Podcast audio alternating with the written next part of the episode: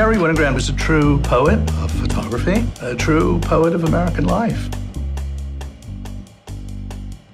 He took this genre of so-called street photography and turned it on its head and made it something new. He developed ways of photographing that left it all very confusing to people he was photographing as to whether or not he had actually taken the picture. Winogrand was controversial and even remains so. Everyone thinks there's something about an eye. Garry was an athlete.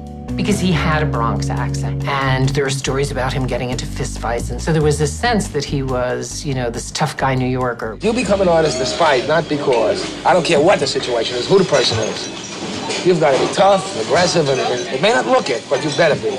Winogrand's career formed a part of a dramatic transition in the world of photography away from journalism and toward the world of the fine arts. One of the things I love about Winogrand is the dance. If you look at a Winogrand picture, in a lot of the photographs, he gets the legs. Look at the dance here. Look at the dance here. Dancing. Everyone's dancing. Sometimes we refer to him as sort of the first digital photographer, in the sense that he really shot without regard to the economy of film. One of the things that's always really fascinated me about him is that he died with thousands of rolls of undeveloped film.